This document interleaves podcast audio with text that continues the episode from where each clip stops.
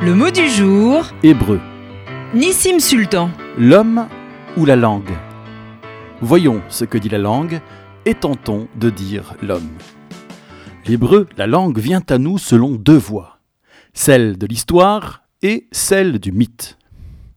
Par l'histoire d'abord, une langue sémitique, sœur des autres du Moyen-Orient, celle de la Bible, mais déjà délaissée vers la fin de son canon. Elle triomphe dans la pureté éclatante de la Mishnah.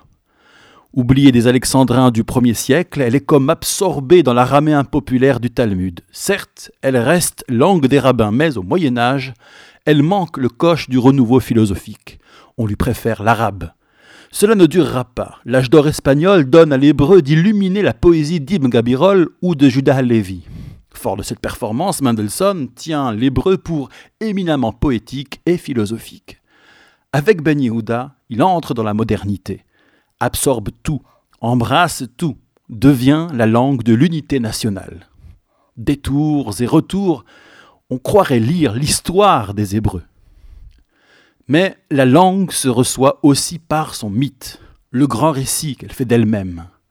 Langue de la création, de toutes les révélations d'Adam au prophète, préservé par Réver, le sémite qui lui donne son nom, et sauvé par Abraham du mélange né de la folie des masses babéliennes.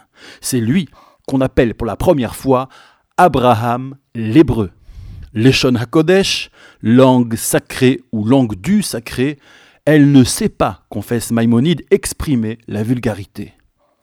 Ainsi, remonter le fil de l'hébreu, c'est accéder à l'unique du monde.